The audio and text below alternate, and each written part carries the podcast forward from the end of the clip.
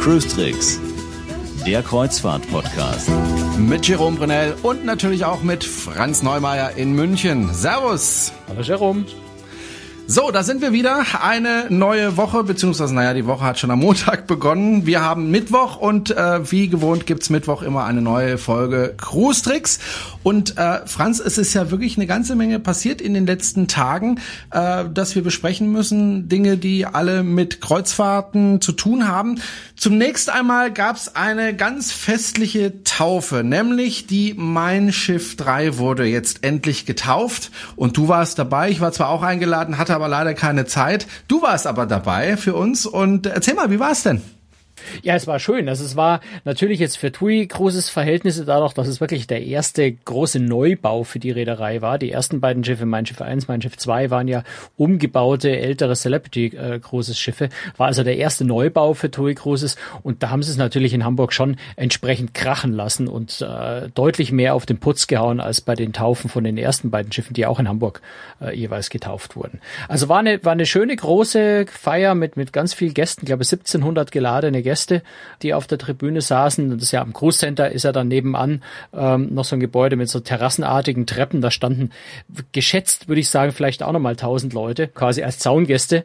Ähm, insofern war es auch ein großes, äh, großes Publikum dort zur Taufe selber. Und auch die Taufe selber war recht spektakulär. Was heißt das? Die war spektakulär. Gab es da was ganz Besonderes oder? Naja, also die Taufpatin Helene Fischer, äh, die hat sich tatsächlich an einen, äh, ich weiß nicht genau was das war, einen Heißluftballon oder Gasballon unten hinbinden lassen und hat sich, ist also so zwischen Schiff und Pier so ein bisschen hochgestiegen, ähm, hat dort sich so, so ein paar Pirouetten gedreht, sich ein bisschen, ähm, ja, ein bisschen Akrobatik eigentlich sogar gemacht und dann wirklich so vor dem Schiffsbug schwebend hat sie also den Taufspruch äh, aufgesagt. Ich weiß ehrlich gesagt nicht, wer die Champagnerflasche dann tatsächlich ausgelöst hat, dass die gegen den Bug geknallt ist. Es war ein bisschen windig. Genau in dem Moment, wo sie mit ihrem Taufspruch fertig war, äh, ging so der Ballon äh, direkt vor die vor die Flasche, sodass die Sicht verdeckt war. Also die Flasche ist dann so ein bisschen später ausgelöst worden. Insofern glaube ich nicht, dass sie es selber gemacht hat, aber zumindest hing sie also vor dem Schiff in der Luft und hat den Tauf, Taufspruch aufgesagt. Ähm, ja, und danach ging dann natürlich die Champagnerflasche an den Bug, äh, ist wunderschön spritzend zerplatzt, so wie das sein muss. Und insofern schon ziemlich äh, spektakulär. Ich kenne wenig Taufpatinnen, die sich an einem Ballon von dem Schiff hochziehen lassen würden, um das zu tun. Erst recht nicht bei einem gar nicht mal so schwachen Wind. Und ist nicht ins Wasser geplumpst? Nein, sie ist nicht ins Wasser gefallen, sie ist trocken geblieben. Lichtschlagerfans hätten sich das vielleicht gewünscht, Ach, du bist dass ja sie ins gemein. Wasser plumpst. ja, ich bin, ich bin absoluter Schlagerfan. Ja, ich nicht so. Es ist nicht ganz so meine persönliche Musik. Ich muss aber sagen, sie hat also während der.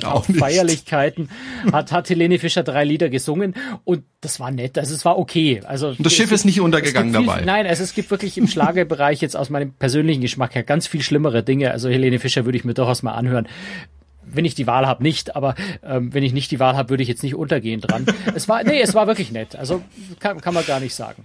Es war, war Du okay. redest dich um Kopf und Kragen, Franz. Nein, Alle Schlagerfans werden uns hassen. Na, Schlagerfans werden mich hassen. Das ist vermutlich, äh, naja, ich meine, jeder hat, jeder hat seinen eigenen Geschmack und ich mag halt eine andere Musik. Aber wie gesagt, es ist nichts, wo ich, wo ich jetzt schreiend davonlaufe. Es gibt viel Musik, wo ich schreiend davonlaufen würde und mir wirklich die Ohren zuhalten. Das ist okay. Wenn Schlager, dann Helene Fischer, glaube ich. Ja, kann würde ich, könnte ich, könnte ich jetzt mal so unterschreiben. Und sie scheint auch eine sehr nette Frau zu sein. Wir haben eine Pressekonferenz noch am Vormittag äh, an Bord der Mein Schiff 3 gehabt. Da waren natürlich auch ganz viele Leute und sie saß auf der, auf der Bühne, Art, äh, ja, ein paar Worte gesagt. Äh, aber sie hat insgesamt einen sehr, sehr netten, liebenswerten, sympathischen Eindruck eigentlich gemacht. Gab es auch irgendwelche Pannen? Nein, ich glaube, Pannen gab es keine so richtigen. Also bei der Pressekonferenz gab es so eine kleine Panne. Helene Fischer war eine halbe Stunde zu spät, weil es anscheinend ein kleines Missverständnis gab über die Uhrzeit, wann die Pressekonferenz beginnt. Aber sowas kommt mal vor. Das ist nicht weiter tragisch. Du warst auf der Pressekonferenz. Äh, Fand die auch im Schiff statt oder fand die davor statt? Die war auf dem Sch im Schiff und zwar in einem der der spannenden neuen äh, Bereiche auf dem Schiff, nämlich im Klanghaus. Äh, also in einem ja in einem kleinen Konzertsaal, äh, klassischen Konzertsaal, den TUI Cruises äh, dem Schiff äh, spendiert hat, wo also wirklich klassische Kammerkonzerte stattfinden können mit kleinen Orchestern und natürlich auch andere Dinge. Ne? Der Raum lässt sich sicher dann auch äh, als Konferenzraum nutzen oder für Vorträge oder oder vielleicht auch für eine Kochshow oder, oder was auch immer. Also es ist ein schöner kleiner Veranstaltungsraum, der aber speziell äh, von der Akustik her so gestaltet ist, dass man dort Musikkonzerte drin veranstalten kann und der Klang, muss jetzt sagen, angeblich sehr gut ist, weil ein Konzert habe ich jetzt noch nicht drin gehört. Aber die Leute, die es schon gehört haben, sagen, es ist tatsächlich ein sehr, sehr schöner Klang da drin. Insofern, ja, also dort war die Pressekonferenz dann auch. Deine ersten Eindrücke vom Schiff, wir haben uns ja schon im Vorfeld der Sendung unterhalten. Ich habe dich ja in München besucht und du hast mir schon ein bisschen erzählt und du hast mir gesagt, ähm, die Mein Schiff 3 erinnert dich so ein bisschen an die Europa 2. Das hat mich dann doch ein bisschen umgeschmissen, weil die Europa 2 gilt ja als eines der luxuriösesten Schiffe überhaupt. Ist das wirklich so ein tolles Schiff, die Mein Schiff 3? Also zum einen ist sie, finde ich, ein sehr tolles Schiff, so viel wie ich bis jetzt gesehen habe. Ähm, ich möchte aber den Vergleich zu Europa 2 jetzt nicht fürs gesamte Schiff und für den gesamten Service und all das gelten lassen, sondern wie ich das gemeint habe, ist vor allem äh, bei dem Design, äh, bei dem Innendesign, bei der Gestaltung. Da fühlt man sich tatsächlich ein kleines bisschen an die Europa 2 erinnert, auch ziemlich an die Solstice Class von, äh, von Celebrity Cruises. Ähm, da sind auch Anklänge da. Also das Schiff ist einfach sehr hell, sehr lichtdurchflutet. Es sind ganz viele große Fenster. Von den Farben her ist es recht hell und es ist vor allem vom Design her relativ schnörkellos. Also es ist relativ geradlinig, relativ glatt. Es sind schon hier und da kleine Schnörkel und Spielereien drin, aber es ist nicht so dieses typische Kreuzfahrtschiff-Design, was schrill und bunt und völlig überladen und, und nochmal hier ein Kringel und da nochmal eine Girlande und hier noch ein bisschen knalliges Orange und da nochmal ein bisschen schrilles Grün, sondern es ist wirklich sehr dezent, sehr zurückhaltend sehr hohe Räume im Übrigen auch, also über drei Meter hoch im öffentlichen Bereichen, so dass es alles sehr großzügig, sehr, sehr elegant wirkt. Deswegen habe ich gesagt, so ein kleines bisschen erinnert es mich tatsächlich an die Europa 2. Auch wenn ich die beiden Schiffe jetzt nicht wirklich miteinander vergleichen will, das, weil das macht keinen Sinn. Die spielen in völlig unterschiedlichen Ligen. Insofern macht es jetzt keinen Sinn zu sagen, mein Schiff 3 schaut aus wie die oder, oder ist wie die Europa 2. Das natürlich nicht. Aber wie gesagt, das Design erinnert so ein bisschen dran, ja. Bei AIDA versucht man ja immer möglichst viele Passagiere auf das Schiff zu bekommen. Ist ja klar, man möchte ja möglichst viel Geld verdienen. TUI geht da ein bisschen einen anderen Weg. Also wenn ich mir die Größe des Schiffes anschaue und die Passagierzahlen, das sieht dann doch ein bisschen anders aus. Hat man da als Passagier ein bisschen mehr Platz? Ja, man hat auf der Mein Schiff 3 auf jeden Fall als Passagier mehr Platz. Das sieht man vor allem natürlich in den öffentlichen Räumen, wo man einfach immer wieder Ecken findet, die, ja, ich will nicht sagen ungenutzt sind, das klingt so negativ. Also wo einfach viel Freiraum ist, wo einfach auch mal ein Stück zum Laufen ist, wo nicht für, für Bordumsatz oder für irgendein Entertainment oder irgendwas eine Stelle genutzt ist, sondern wo einfach ein bisschen Platz ist. Deutlichstes Beispiel ist vielleicht das Museum, äh, das TUI Cruises an Bord gebaut hat, ein maritimes Museum wo wirklich, wo man in Vitrinen ähm, zum Beispiel ein Modell von einem Walfisch angucken kann oder auf einer auf einer ziemlich auf einem ziemlich großen beweglichen Globus ähm, mit einer großen Le Videoleinwand davor sich so verschiedene Regionen der Welt und die Tiere des Meeres Meeresleben, das äh, in der jeweiligen Region existiert, sich auf der großen Videoleinwand angucken kann. Ähm, also wirklich einfach ein, ein Museum an Bord eines Kreuzfahrtschiffs, wo also dann nicht an jeder Ecke irgendwo jemand steht und einem versucht, einen Cocktail zu verkaufen oder oder äh, irgendwo Umsatz zu machen und das fällt schon auf, dass es in der Hinsicht äh, das Schiff sehr, sehr großzügig gestaltet ist. Wir werden noch mal ausführlicher über dieses Schiff sprechen, weil du wirst ja demnächst noch mal an Bord gehen und dann auch ein bisschen mit dem Schiff rumfahren, ne? Genau, ich fahre nächste Woche von Palma de Mallorca äh, nach Malta, also eine Woche, eine ganz reguläre Kreuzfahrt mit, um mir das eben wirklich mal ganz genau anzuschauen, weil so ein neues Schiff ist wirklich schwierig zu beurteilen, weil man das, ja, eigentlich war ich kaum mehr als ein paar Stunden an Bord jetzt bei der Taufe und dann über Nacht kurz und am nächsten Morgen schon wieder von Bord. Da kann man natürlich schon das ganze Schiff vielleicht durchfotografieren, sich das alles mal anschauen, aber so einen richtigen Eindruck, wie einzelne Bereiche dann tatsächlich wirken, wie sie funktionieren, wie der Service im Restaurant funktioniert, wie die, wie die Passagiere mit den Veränderungen im Vergleich zu den anderen Schiffen zurechtkommen. Das sind alles so Sachen, die man natürlich schwer beurteilen kann, wenn man nur ein paar Stunden an Bord war. Da ist es ganz gut, wenn man wirklich eine Woche mitfährt und sich das ganz genau anschaut. Der Kapitän ist ja Kjell Holm, den haben wir ja schon hier im Interview gehabt. Der war ja, als ich auf der Mein Schiff 2 äh, unterwegs war, gerade der Kapitän an Bord. Äh, hast du mit ihm sprechen können? Wahrscheinlich eher nicht, gell? Das ist immer wahnsinnig viel los ja, bei, also solchen bei solchen großen Veranstaltungen. Ne? Ist es schwierig, weil es würde jetzt auch keinen großen Sinn machen, wenn man ihn dann mal zufällig mitten in dem Getümmel für zwei Minuten für eine Frage, da habe ich, wenn ich ehrlich bin, auch keine richtig große Lust, mich in den Wahnsinn reinzustürzen und ja, ja, Herr Holm, Herr Holm, nur eine Frage, eine Frage, Herr Holm, bitte, bitte. Das war also wirklich gerade, weil, weil jetzt natürlich auch Helene Fischer äh, bei der Pressekonferenz da war, war auch, waren auch die ganzen Fotografen von der Yellow Press, von der Society Press da und da geht's wirklich heftig zur Sache. Da steigt man dann auf Stühle und, und rammt sich Ellbogen gegenseitig in die Rippen, äh, nur um ein noch besseres Foto und eine noch bessere Position zu kriegen. Da steht eine verzweifelte Pressesprecherin vorne und sagt, die fünf Minuten für Fotos sind um, bitte setzen sich hin, die Herren. Und sie redet wie gegen eine Wand. Also das, das sind dann, da geht's einfach zu, das macht dann keine wirkliche Freude mehr. Und da muss ich mich auch nicht reinstürzen und mein Mikrofon auch noch dazwischen halten. Da warte ich dann mal auf eine Gelegenheit, wo es ein bisschen ruhiger zugeht, wo man einfach mal eine Viertelstunde alleine äh, mit einem Kapitän oder, oder mit jemand anders hat für ein Interview. Da kann man sinnvollere Fragen stellen und kriegt vernünftige Antworten. Aber ich nehme an, er war schon auf der Pressekonferenz? Ja, klar. Äh, war er denn stolz auf das Schiff? Denn er hat ja, war ja von Anfang an mit dabei bei der Entwicklung des Schiffes. Ich denke mal, der ist geplatzt vor Stolz, oder? Also Kjell Holm ist ja jemand, der, äh, der sehr sich ruhig. Wenig, der mhm. sehr ruhiger Mensch, der sich sehr wenig anmerken lässt.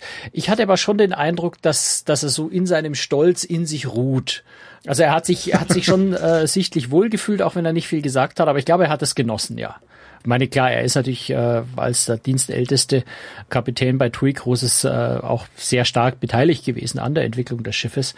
Also dass es zum Teil natürlich irgendwo sein Baby ist. Und äh, ja, da kann man stolz sein. Und wenn man so ein Schiff dann in Dienst stellen kann, ähm, stelle ich mir jetzt vor, dass es aus Sicht eines Kapitäns schon auch nochmal was Besonderes ist. Ich habe mir sagen lassen, äh, der Saunabereich, die Saunalandschaft des Schiffes soll ganz fantastisch sein. Ja, das ist wohl wahr. Also das ist sicher eine der größten Saunalandschaften auf einem Kreuzfahrtschiff, die es überhaupt gibt.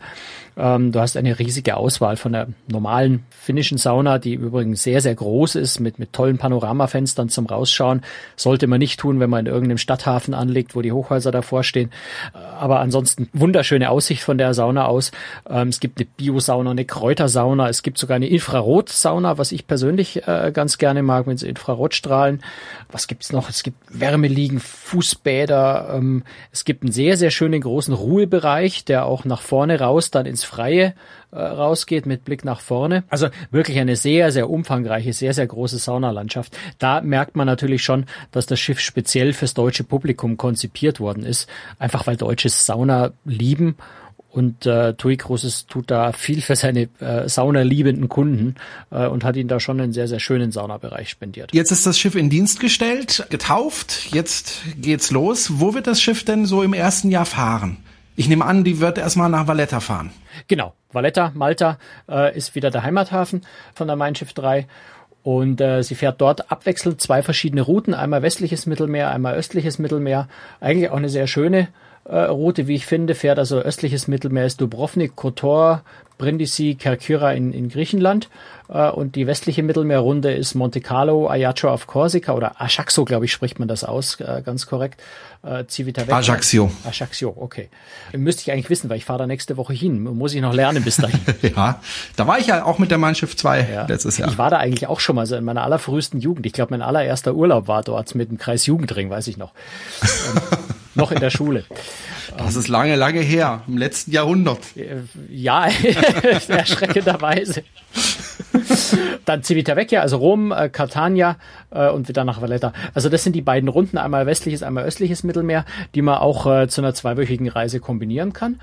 Und äh, im Winter fährt sie, und zwar ab November, ab Las Palmas, dann zu den Kanaren und nach Madeira. Und im Sommer drauf dann wieder zurück. Beziehungsweise sogar Kap Verden sind da sogar noch ein bisschen mit drin. Spanien, Senegal. Also das sind ganz, ganz, äh, ganz interessante Ziele eigentlich dann im Winter auch nochmal mit drin. Wo liegt sie eigentlich preislich? Also wenn ich äh, eine Kreuzfahrt mit der Mein Schiff 3 buchen möchte, ist das ungefähr preislich so wie bei Mein Schiff 1 oder Mein Schiff 2? Oder ist es sogar vielleicht ein bisschen günstiger, weil die ja vom Verbrauch her eigentlich ein bisschen günstiger ist? Ist. Hm? naja, dadurch, dadurch, dass sie jetzt natürlich das brandneue Schiff ist, ist es sehr gefragt, ist sehr gut gebucht, wobei auch die anderen beiden Schiffe nach wie vor sehr gut gebucht sind äh, und ist deswegen tendenziell leicht, leicht teurer. Insgesamt äh, macht TUI natürlich mit dem Sch äh, Schiff ohnehin den ganz guten Schnitt, weil die Mein Schiff 3 sehr, sehr viel Balkonkabinen hat. Also so, wenn ich das recht in Erinnerung habe, sind über, über 80 Prozent der Außenkabinen sind Balkonkabinen, ähm, was ein wesentlich höherer Anteil an Balkonen ist wie, wie bei den anderen beiden Schiffen. Und Balkonkabinen Kabinen sind natürlich teurer als Außenkabinen. Äh, deswegen wird, wird TUI Cruises mit dem Schiff etwas mehr verdienen als mit den anderen. Aber die Preise sind im Moment höher, einfach weil natürlich das neue Schiff sehr, sehr gefragt ist. Ansonsten liegt der Durchschnittspreis äh, laut TUI Cruises bei allen Schiffen, also über alle Schiffe, äh, etwa bei 180 Euro pro Tag. Das ist so ein allgemeiner Durchschnittssatz über ganz TUI Cruises. Also das ist so die Größenordnung, mit der man rechnen muss. Pro Tag und pro Person. Pro Tag, pro Person, genau.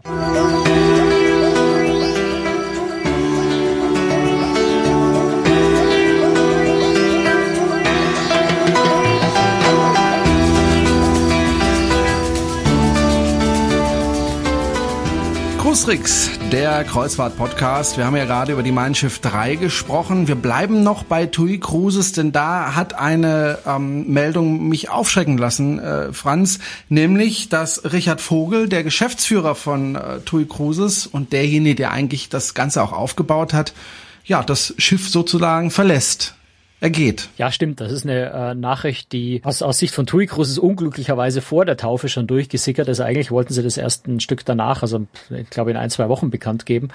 Richard Vogel hat tatsächlich beschlossen, äh, dass er TUI Cruises verlassen will, weil er sich nochmal neue Herausforderungen suchen will. Also quasi am Höhepunkt seiner Karriere bei TUI Cruises, wenn es am schönsten ist, äh, steigt er aus. Wie man dann bei der Pressekonferenz äh, auf der auf der Mein Schiff 3 äh, gehört hat, was er da gesagt hat, hat er es noch ein bisschen konkretisiert. Das klang so, als würde er sich möglicherweise sogar selbstständig machen. Jedenfalls bleibt er im Reise, äh, in der Reisebranche, wird aber nichts mehr mit Kreuzfahrten zu tun haben, hat er gesagt.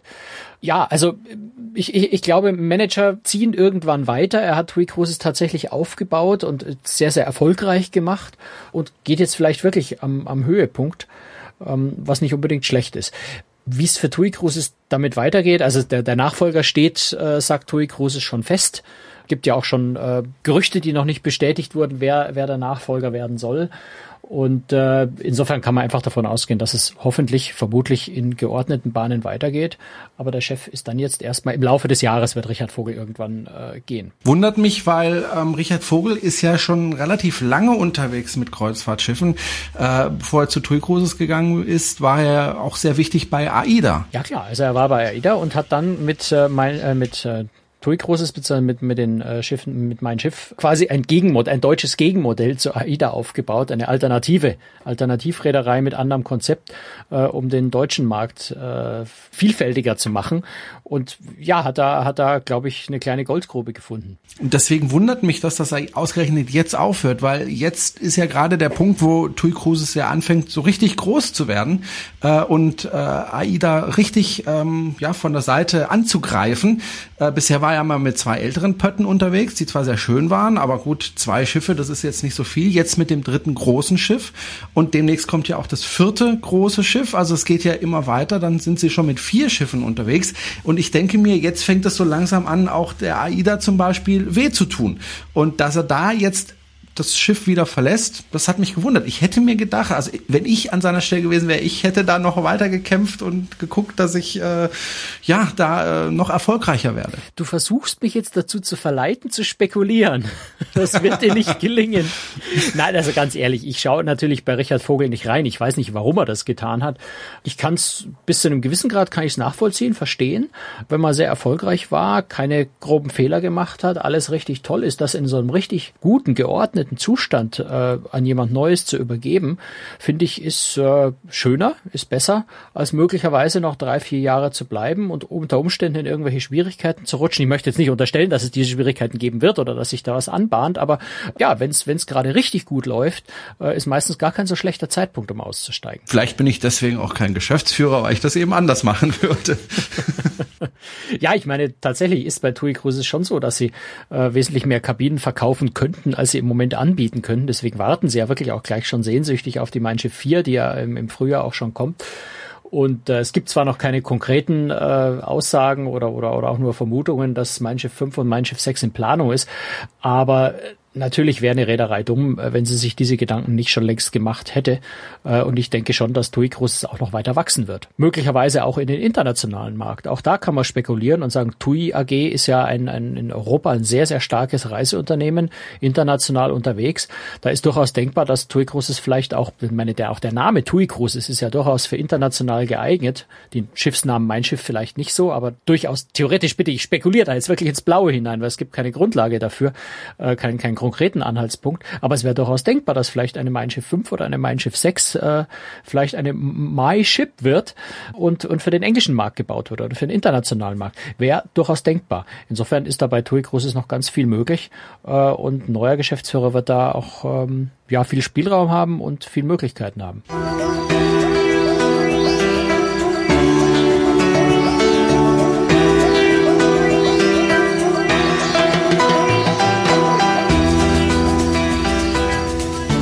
Cruistrix, der Kreuzfahrt-Podcast. Und wenn Sie uns unterstützen möchten, können Sie das gerne tun. Entweder indem Sie uns weiterempfehlen, das ist uns mit am liebsten. Also wenn Sie jemanden kennen, der sich vielleicht für Kreuzfahrten interessiert, dann sagen Sie ihm doch, dass es uns gibt oder ihr. Und äh, wenn Sie möchten, können Sie uns auch followen ja, auf Facebook oder Sie können uns finanziell unterstützen. Gehen Sie dazu einfach auf unsere Webseite und dann klicken Sie entweder auf Flatter oder auf PayPal. Oder Sie schicken uns einfach Geld mit der Post. Also wir nehmen, egal wie es kommt, wir nehmen es gerne und äh, investieren das natürlich äh, in unseren Podcast. Nächstes Thema, das fand ich ganz interessant, nämlich die Meierwerft ähm, hat ja immer so ein Problem, nämlich Platzproblem. Einerseits im Kanal, wenn die Schiffe dann ins Meer fahren sollen, da ist einmal ein Problem, aber also auch auf der Ems, ne? Ja. Genau, auf der Ems. Kein Kanal, also. Fluss. Aber naja, man, man, kann natürlich, man kann natürlich endlos streiten, wo, wo natürlicher Fluss aufhört und künstlicher Kanal anfängt, weil natürlich ja. die Ems auch ordentlich ausgebaggert, dass die großen Schiffe da noch durchfahren können. Aber äh, genau genommen ist es ein Fluss mit mit mit ein paar Staustufen. Okay, okay. Aber sie haben ja auch äh, Platzprobleme direkt vor Ort beim Bau der Schiffe. Und da haben die sich jetzt was ganz Geschicktes ausgedacht bei der Meierwerft. Ja, also es ist äh, tatsächlich, äh, hat die Meierwerft äh, gerade ein ein Teilstück der Anthem of the Seas, also ein, ein neues Kreuzfahrtschiff für Royal Caribbean, ein Teilstück fertiggestellt und tatsächlich dieses Teilstück schon mal aus der Bauhalle rausschwimmen äh, lassen. Also in der Bauhalle selber wird die Quantum of the Seas gerade gebaut, die ja im äh, November oder Ende Oktober diesen Jahres äh, schon fertiggestellt. Das Schiff ist im Rohbau komplett fertig, aber in der Bauhalle ist noch so ein bisschen zusätzlicher Platz äh, und Raum, so dass sie dort tatsächlich schon angefangen haben, äh, die Anthem of the Seas, die ja dann relativ bald danach auch raus rauskommen soll, schon mal ein Teilstück davor, nämlich ein 120 äh, Meter langes Teilstück, komplett fertig zu bauen. Also so ein komplettes Segment vom, vom, äh, vom, vom, vom untersten Deck bis ganz hinauf ist komplett fertig und ist dann tatsächlich mit Schleppern äh, aus, dem, äh, aus dem Baudock auch schon schwimmend rausgezogen worden jetzt. Also eine ganz neue Art und Weise eigentlich, wie man, wie man Schiffe baut. Normalerweise baut man das Schiff komplett fertig, lässt es dann zu Wasser und fährt es aus der Bauhalle raus. Da haben sie jetzt wirklich schon ein komplettes Teilsegment schwimmfähig gemacht und, und bereitgestellt. Und irgendwann werden diese Einzelteile dann quasi erst zusammengefügt. Bleiben wir noch kurz bei der Meierwerft, beziehungsweise wir kommen wieder zurück zu TUI Cruises. Das verfolgt uns heute irgendwie. TUI Cruises lässt ja ihre Schiffe äh, bei der STX-Werft bauen. In Turku in, in genau. Finnland, genau. Ja, es gibt ja zwei, STX in Frankreich und STX in, in Turku, gehören beide zu einem koreanischen Konzern, STX wiederum, aber sind tatsächlich konkurrierende Werften. Im Moment geht so ein bisschen das Gerücht um, weil die ja ziemliche Probleme haben finanziell, ähm, dass die Meierwerft eventuell STX kaufen könnte. Ja, also das ist ein Gerücht, das kursiert natürlich schon seit einer ziemlichen Weile. Ich habe mit der Meierwerft, mit, mit dem Pressesprecher dort auch gesprochen zu dem Thema schon vor ein paar Tagen und äh, Fakt ist, die finnische Regierung würde sich natürlich wünschen, dass ein starker Investor äh, reinkommt und STX Finnland übernimmt.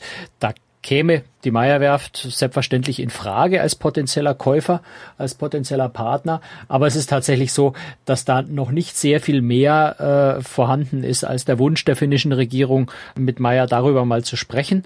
Das heißt, die Gespräche sind in einem ganz, ganz frühen Stadium. Die Meierwerft hat noch keinerlei Zahlen, keinerlei detaillierte Informationen über STX in Finnland, sodass das wirklich mehr so ein die finnische Regierung möchte drüber reden und Meyerwerft sagt nicht, äh, sagt nicht grundsätzlich nein, äh, sondern ist gesprächsbereit. Das ist man, glaube ich, in solcher Situation immer als Unternehmen.